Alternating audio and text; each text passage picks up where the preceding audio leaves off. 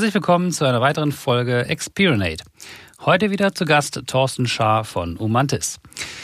Thorsten, grüß dich. Hallo Michael, vielen Dank nochmal für die Einladung. Sehr gerne. Thorsten, im letzten Podcast hatten wir über das Thema Demokratisierung gesprochen. Und ähm, das hat ja am Ende des Tages bei euch ähm, nicht wirklich so funktioniert. Und ihr habt euch auf den Weg gemacht, eine andere Organisationsform für Umantis zu wählen. Ähm, die sogenannte Fleet-Plattform, mehr oder weniger. Ähm, und da wollten wir heute mal drüber sprechen, was es mit dieser Organisationsform auf sich hat und das dazugehörige ähm, ja, System oder die Softwareplattform. Ja, ganz genau. Erzähl doch mal, wie seid ihr auf diese Organisationsform Fleet gekommen? Was steckt da dahinter? Wie können wir uns das vorstellen? Ja, wir hatten ja im letzten Mal schon darüber gesprochen, dass wir als ähm, Organisation ähm, immer sehr, sehr stark äh, auch experimentiert haben und die Demokratisierung, ähm, als wir dann gesagt haben, okay, wir müssen was Neues äh, machen, haben wir uns, angeschaut, was sind eigentlich die Themen, die äh, nicht gut funktioniert haben und was sind die Themen, die gut funktioniert haben. Und wir haben halt für uns beschlossen, dass ähm, wir die Geschäfte, die wir betrieben haben, dass die in verschiedenen Reifegraden einfach waren. Wir hatten das Bestandsgeschäft mit dem ähm, Talentmanagement, mit der Recruiting-Software, die er bei Umlaut auch einsetzt. Und ähm, wir hatten dann aber Innovationsprojekte, wo wir einfach neue Plattformen in den äh, Markt bringen wollten. Und wir haben natürlich versucht, ähm, wie es wahrscheinlich viele Organisationen machen, ähm, das alles aus einem Körper heraus zu betreiben. Mhm. Obwohl eigentlich die, ähm, die KPIs, die man festsetzen muss, ähm, die, die, die Organisation Organisationsform selber, ähm, da waren ganz viele Sachen, wo man eigentlich sagen muss, na, das, das passt eigentlich gar nicht zusammen, weil du musst ein Bestandsgeschäft, was du in Richtung Effizienz, ähm, Profitabilität managen willst, ganz anders anschauen als ein Innovationsthema.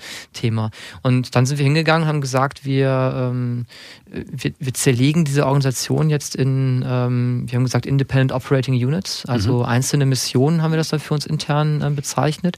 Und äh, diese Missionen haben dann ähm, für sich eigene KPIs, eigene ähm, Betriebssysteme Systeme, das heißt ähm, hierarchisch, äh, flach organisiert, ähm, wie man halt gerade glaubt, dass es ähm, für den Reifegrad ähm, des Unternehmensteils dann eben richtig ist. Mhm. und ähm, haben das dann eben äh, vorangetrieben. Und da sind wir dann halt ähm, mit Fleet, steht ja für Fluid Enterprise Agility Transformation, haben wir halt gesagt, wir haben uns ja selbst auf eine Transformation begeben. Und wir glauben auch, dass man eine Transformation nur fluide, also Schritt für Schritt ja. erzeugen kann. Und das Modell, was wir vorsehen, ist halt, dass du über die Innovationen, die du du ja immer wieder im Unternehmen auch hast, ähm, es schaffst, eigene marktgerichtete Einheiten ähm, zu erzielen. Und ähm, wir wollten oder wollen damit ähm, dann tatsächlich bewirken, dass die ähm, Menschen aus den funktionalen Silos heraus in innovative, marktgerichtete Entitäten ähm, hineinkommen und dort zusammenarbeiten können. Und ähm, das aber sukzessive, das heißt Schritt für Schritt. Und ähm, das heißt, Menschen kommen dann irgendwann aus den Bestandsgeschäften ähm, heraus und gehen auf diese ähm, innovativen innovativen ähm, Geschäftsideen.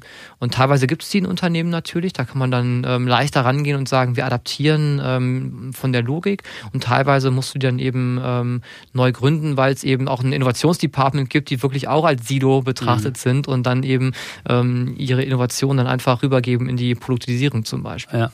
Das heißt, ihr habt euch äh, zuerst eigentlich ähm, intern anders organisiert und diese neue Organisationsform mehr oder weniger ähm, euch selbst ähm, erarbeitet. Ja.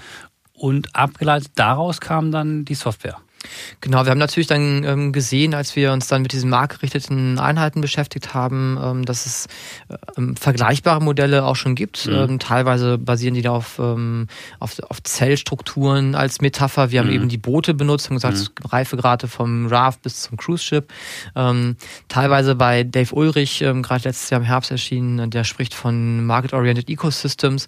Aber die haben alle was gemeinsam, nämlich dass sie halt an diesen ähm, marktgetriebenen Charakter und ähm, cross-funktionale Teams glauben und dass die Mitarbeiter halt viel fluider ähm, äh, im Unternehmen ähm, ich sag mal, umherspringen müssen, da wo ja. sie eben gerade am bestmöglich reinpassen können. Und da haben wir gesagt, ähm, es gibt dafür eigentlich keine Software. Es ist keine ERP-Software, es ist auch mhm. keine Talentmanagement-Software, mhm. sondern es ist irgendwie irgendwas dazwischen. Ist, du musst auf der einen Seite managen, dass die Innovationen ähm, eine strategische Verbindung haben. Auf der anderen Seite musst du wissen, was können denn die Mitarbeiter? Also mhm. diesen ähm, Skill Supply würde jetzt so der Anglizismus sein. Und natürlich auch der Skill Demand. Das heißt, was, was braucht die Firma eigentlich gerade? Das heißt, welche Arbeitspakete stecken eigentlich ähm, aktuell in der Firma? Und ähm, da haben wir gesagt, ähm, also wenn wenn es jetzt so viele Frameworks gibt, ähm, die äh, mit diesen Glaubenssätzen, die wir auch haben, unterwegs sind, ähm, dann brauchst auch da eine Software dafür, um das zu unterstützen. Und ähm, wir sind ja auch mit euch dankenswerterweise da gerade in der Co-Creation, weil ihr ja schon eins der Unternehmen seid, die schon sehr, sehr weit in der Transformation in eine sehr dezentrale Organisationsstruktur auch unterwegs sind. Mhm. Genau, also wir nennen das immer so der Aachener Sweet Spot. Also bringe äh, das äh, Thema Mensch, das Thema Kunde und Kompetenz zusammen. Mhm. Ja? Äh, und dann steht im Prinzip ein Eurozeichen. Mhm. Das ist ja mehr oder weniger genau das, was äh, das äh, Fleet-System ähm, abbildet. Ja. Ähm, und dementsprechend ein Fundament bildet für agile Organisationsformen. Ja. Wir würden sogar sagen, für strategisch agile ähm, mhm. Organisationsformen. Wir hatten ja im Vorgespräch schon mal über diesen Unterschied von der methodischen Agilität ähm, gesprochen, also Scrum, Lean, ähm, ähm was es da nicht alles gibt. Ähm, und dann eben strategisch agile Organisationen, die wirklich ähm, äh, gesamthaft äh, sich agil am Markt bewegen können. Mhm. Ne? Und das bietet die, das Fleet Design und auch die Fleet Software bietet da eben eine Möglichkeit, solche Organisationen ja. zu bedienen. Jetzt haben wir ja sozusagen ihr selber und wir ein Stück Stück weit auch, ähm, würde ich sagen. Wir haben den Transformationsprozess als Organisation schon ein Stück weit vorangetrieben, um zu sagen, wir haben eigentlich schon dezentrale Einheiten und arbeiten mehr oder weniger so.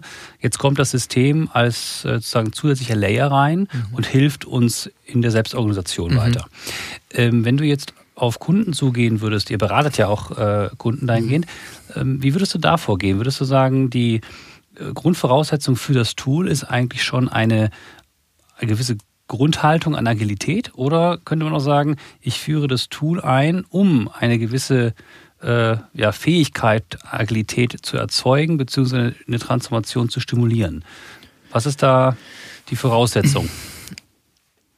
Es sind natürlich beide äh, Wege machbar und ich glaube, es hängt dann tatsächlich von der Kundensituation ab. Ich glaube, ähm, eine Software am Ende des Tages ist natürlich immer eine Unterstützungsfunktion. Das heißt, eine Software kann dir nie ähm, ein Mindset fixen, sondern mhm. kann nur unterstützen, wenn es ähm, das Mindset hat oder nicht. Was die Software natürlich macht, und das haben wir ja auch bei euch im Projekt gesehen, dass man immer sehr, sehr scharf drauf geht, was sind unsere strategischen Einheiten, was sind die Missionen, die wir betreiben wollen, was sind eigentlich gerade die Arbeitspakete, das heißt diese Demokratisierung der Arbeit, wie was ist das jetzt eigentlich? Mhm. Das ist der eine Punkt. Auf der anderen Seite glaube ich, ähm, jetzt einfach in eine klassische Organisation reinzugehen und diese Software hinzustellen, ähm, man muss halt offen sein, sich in eine Transformation zu begeben. Und ähm, dann, das weißt du ja fast besser als ich, braucht man halt unglaublich viel ähm, Beratung, Coaching, weil sich für die Führungskräfte in der, insbesondere in solchen Organisationsformen sehr, sehr viel verändert. Mhm. Und ich glaube, das ist dann auch der, der Punkt. Ja, du musst auf der einen Seite natürlich ähm, dafür sorgen, dass ähm, verstanden wird, warum wollen wir uns verändern. Und die Führungskräfte müssen dann natürlich auch sehen, was ist denn jetzt meine Rolle dann neu in dem Spiel, wenn es auf einmal heißt, ähm, du musst deine Mitarbeiter Mitarbeiter ähm, gehen lassen. Also mhm. dein, deine Hauptaufgabe ist vielleicht zu sagen, ähm, wir wollen die ähm, Talentdurchlässigkeit erhöhen, die interne Mobilität erhöhen. Dann ähm, ist das für die Führungskraft was, was bisher war, ähm, nein, meine, meine Mitarbeiter gehören mir und ja. die müssen für mein Ziel, für meinen Bereich sorgen. Ja. Also klar, wenn man es so be beschreibt, dann ist ja die Voraussetzung wirklich ähm, in der Führung auch zu sehen. Du hattest ja gerade angesprochen, wenn jetzt eine Initiative ähm, beschrieben wurde, und da sitzen jetzt diverse Mitarbeiter drauf, die da daran arbeiten, und man aus jetzt strategischer oder Business-Perspektive dann entscheidet, man lässt diese Initiative sterben, dann werden auf einmal x Mitarbeiter frei, mhm. ähm, die jetzt eigentlich nach einem neuen Job suchen. Und die hängen ja äh, doch des Öfteren dann nicht eben an einer Führungsperson, ja, mhm. sondern schweben eventuell frei in der Organisation. Mhm. Und da sind es natürlich ganz andere Spielregeln, die dann ähm, greifen müssen, um solchen Leuten dann wieder eine Utilization ähm, zu bieten. Ja. Und ich glaube, das ist dann eben zwei Themen, die du ansprichst. Auf der einen Seite musst du eben gucken, ähm, dass du das nicht von 0 auf 100 machst, sondern Leute, ähm, die Mitarbeiter haben heute einen Job und ähm, sie werden sukzessive in dieses neue System reinkommen. Deswegen beschreiben wir bei Fleet im Grunde auch die verschiedenen ähm, Status, die so eine Mission haben kann, weil natürlich ein, ein Raft, also eine sehr frühphasige Mission, eine deutlich höhere Wahrscheinlichkeit hat, nicht fortgeführt zu werden, als mhm. ähm, wenn du in einem Ruderboot oder Dampfschiff ähm, äh, jetzt äh, bist. Ja, das ist ähm, die Wahrscheinlichkeit ähm, zu sterben wird ja immer geringer, weil du ähm, ja nur weiterkommst, wenn du auch erfolgreich bist. Das ist das eine. Das zweite ist, dass du den Mitarbeitern natürlich das Vertrauen geben musst ähm, und die Sicherheit auch geben musst, dass das nicht schlimm ist. Ja, und da kommen wir, glaube ich, zu einem großen Wandel. Ähm, ähm, wem, ich sage in Anführungszeichen, gehören die Mitarbeiter? Und ich glaube, das ist der Wandel, den es braucht, ähm, dass man von, vom Mindset her eher reingeht und sagt, die Mitarbeiter leisten fürs Unternehmen und wir können die mit ihren Skills und Fähigkeiten mhm. im gesamten Unternehmen brauchen. Und was wir heute häufig merken ist, dass eine Führungskraft den Mitarbeiter einstellt und ähm, es gibt dann ähm, so ein Gefühl von, und deswegen ist der jetzt für Lebzeiten in meinem mhm. Bereich verankert. Und da müssen wir von wegkommen das darf ähm, kein rotes Tuch mehr sein, dass die Mitarbeiter ähm, entweder für Kurzzeit-Assignments oder wirklich auch in vollen Job-Rotations im mhm. Unternehmen ähm, die, die Position wechseln. Jetzt bekommt ja in eurem Modell das Thema Führung eine ganz andere Bedeutung. Mhm. Ähm, du hast ja gerade angesprochen, ne? sozusagen Führung hat ja viel mit Macht zu tun, mit Status, äh, mit Einfluss. Ähm, wie würdest du das Thema Führung beschreiben? Wie muss das aufgesetzt sein? Wie muss das funktionieren, damit dann auch das Konstrukt, was ihr entworfen habt, wirklich gut funktioniert. Ja, also ich glaube, du musst auch den Führungskräften mitgeben, dass ähm, diese Führungspositionen dann möglicherweise endlich sind. Das ist deswegen ja nicht schlecht. Also wenn du eine Mission geführt hast bis zu einem gewissen ähm, mhm. Stadium, dann ähm, hast du ja im Grunde auch bewiesen, dass du das ähm, kannst. Und deswegen bist du ja eigentlich sehr, sehr gut geeignet, auch andere Missionen ähm, zu führen. Und ähm, es gibt ja auch durchaus Mitarbeiter, die haben kein Interesse, ähm, eine Führungsposition einzunehmen. Das ist ja mhm. auch nicht nur Glanz und Gloria, wie wir alle wissen, sondern da kommen natürlich auch ähm, immer wieder Themen auf, die ähm, jetzt unschön sein können. Mhm. Und ich glaube, wir müssen den Führungskräften das Gefühl geben, ähm, wo sind wir? Das heißt, äh, bist du eher jemand, der sich wohlfühlt in der klassischen Organisationsform ähm, und äh, wo es ein Bestandsgeschäft hat, wo man vielleicht auch langfristiger planen kann? Oder bist du eher jemand, der ähm, äh, auch Spaß daran hat, dass man vielleicht in dieser volatileren Welt ähm, unterwegs ist und ähm, ich glaube, das ist dann auch eine Frage, wie, ähm, wie können wir die Führungskräfte mhm. dann auswählen? Ne? Wer ist jetzt für was geeignet? Ja. Thorsten, Hand auf Herz, äh, jetzt sind wir beide ähm, mehr oder weniger doch passionierte Agilisten und äh, äh, proklamieren auch, dass das für eine vermeintlich bessere Arbeitswelt ist. Mhm. Ähm, gibt ja auch ganz viele andere äh, Standpunkte dazu. Ähm, du kommst ja auch gut rum äh, in, der, in, der, in der Branche. Ähm, wie siehst du das? Ist da momentan der Ausschlag eher Richtung mehr Agilität, mehr Dezentralisierung, andere Arbeitsformen finden oder doch eher eine Ver, ähm, Verstetigung äh, des Taylorismus? Ähm, wo, wo sind wir da auf der Reise momentan? Ja, es sind wahrscheinlich immer Pendelbewegungen, aber ich ähm, und jetzt gerade durch die aktuelle ähm, Corona-Krise ist es natürlich so, dass wir in vielen Organisationen gespürt haben, dass es als erste Reflexmaßnahme eher wieder zu alten Machtstrukturen zurückgegangen ähm, wurde. Und auch da, wo die ersten Pflanzen von agiler Arbeitswelt waren, ähm, wurde sehr schnell wieder der Ruf nach stärkerer Führung laut. Und das war, glaube ich, auch genau richtig. Also dass man eben in so einer Phase dann sehr sehr schnell exekutieren muss und kann. Und ähm, in agilen vielen Konstrukten ist eben nicht immer ganz so schnell. Man sagt immer, wir können schneller am Kunden entscheiden, was grundsätzlich okay ist, aber es werden eben auch Themen ähm, diskutiert. Mhm. Ja, gerade wenn man jetzt im, im Scrum-Team sitzt, in, ähm, haben alle mal eine Meinung und das ist auch gut, weil es dann zum besseren Ergebnis führt. Und ähm, aber ganz grundsätzlich ähm, glaube ich, dass es schon ähm, eine Tendenz gibt, dass Unternehmen sich mit dem Thema beschäftigen. Und zwar ähm, nachdem das gehypt worden ist. Also ich glaube, äh, das Thema und das Wort Agilität ähm, war in einem klassischen Hype-Cycle von Gartner, wäre es wahrscheinlich vor zwei Jahren ganz oben gewesen. Mhm. Ist dann nach unten gefallen, hat die Erwartungen nicht erfüllt. Und jetzt kommen wir, glaube ich, in eine Phase rein, wo äh, man sieht, okay, wo können wir Agilität wirklich gebrauchen? Wo hilft sie uns? Und ähm, wo vielleicht auch nicht? Weil Agilität machen wir nicht zum Selbstzweck, sondern weil wir was erreichen wollen. Und ich glaube, da ist ähm, der Bogen zurück ähm, zu unserem Organisationsmodell Fleet. Wir glauben eben, dass diese Missionen eigentlich jeder für sich entscheiden müssen, in was für ein Betriebssystem wollen wir mhm. arbeiten. Und dann hast du eben die Möglichkeit zu sagen, in dieser ähm, Einheit sind wir hierarchisch ähm, aufgestellt. Und das ist genau richtig so, weil wir ähm, effizient sein wollen, weil wir Profitabilität managen machen wollen. Und in anderen Bereichen wollen wir schnelle Iterationen nah am Kunden, ähm, aber in einem ganz anderen Arbeitsmodus arbeiten. Ja.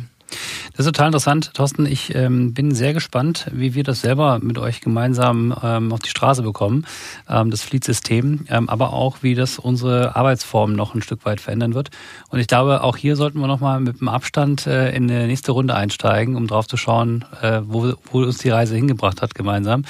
Ich glaube aber, dass ähm, Fleet mehr Einzug erhalten wird in die gesamte Arbeitswelt und das Thema Agilität auch nicht äh, so schnell von der Bildfläche verschwinden wird, äh, wenn es denn in dem richtigen Sinne angewendet wird, nämlich marktorientiert und nach den Bedürfnissen der Kunden ausgerichtet. Ich hoffe sehr, dass das so kommt. Und ähm, ja, vielen Dank für die Einladung und sehr gerne, dass wir in einem halben Jahr oder Jahr nochmal draufschauen, wie sich dann entwickelt hat. Super. Herzlichen Dank, Thorsten, für die Ausführungen und euch da draußen alles Gute. Bis zum nächsten Mal. Unseren Experience Podcast Agile und selbstführende Organisationen findet ihr auf umlaut.com sowie auf Spotify und iTunes.